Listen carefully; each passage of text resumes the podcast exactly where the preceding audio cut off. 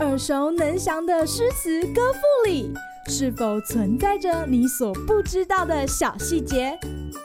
快跟着师傅麦恩居一起补充韵文当中的小惊喜！大家好，欢迎来到今天的师傅麦恩居。今天要和大家介绍的唐诗是杜甫的《登高》。风急天高猿啸哀，渚清沙白鸟飞回。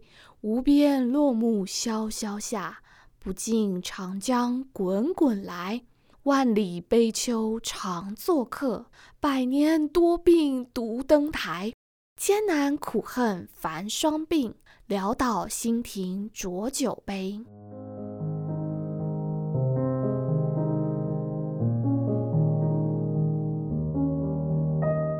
虽然这首诗充满了潦倒、困顿、失意、落寞、愁苦、无奈等等等等等的情绪。但这首诗成功的让《庆余年》的主角范闲成为了全国上下惊艳的大才子。电视剧里的主角，他写了一首的“丑”字，就是字很丑的意思。他也冲淡了这首诗的悲戚。不过呢，最让大家讨论的就是要有本钱穿越到前朝或者是未来，多背点诗是绝对有用的。杜甫的这首《登高》。大概写在唐太宗大历二年，也就是七百六十七年的时候。其实安史之乱已经结束四年了。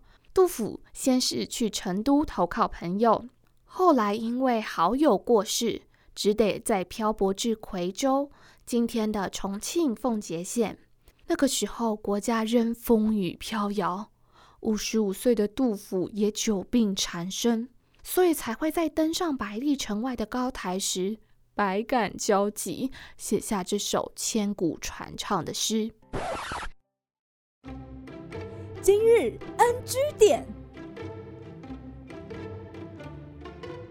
高这首诗的前四句写景，从小视野写到大视野，就好像电影的开头一样，一架空拍摄影机带着大家从地上缓缓的升起，先鸟瞰了江上的沙洲。再一路一路上升，到了两岸的林木，甚至是整条的江水映入了眼帘，是不是超级动感呢？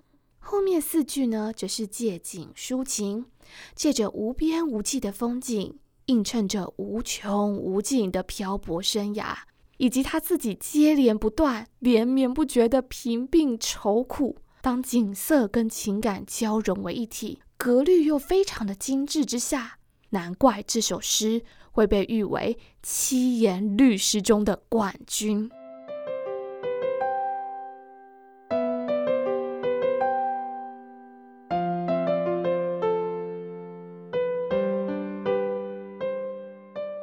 也难怪啦，《庆余年》的主角范闲，他可以大声的夸口说：“若有人能写出比这首诗更好的，他这辈子就不再写诗了。”拜托，他偷用了诗圣杜甫的诗，当然可以这么有底气的讲出这句话啦。好啦，说了这么多，我们今天的师傅麦恩居就到此结束，下回见喽，拜拜。感谢收听今天的师傅麦恩居。想要了解更多有关韵文的趣味知识，请记得按下订阅键，follow 我们，让你的诗词。歌赋不 NG。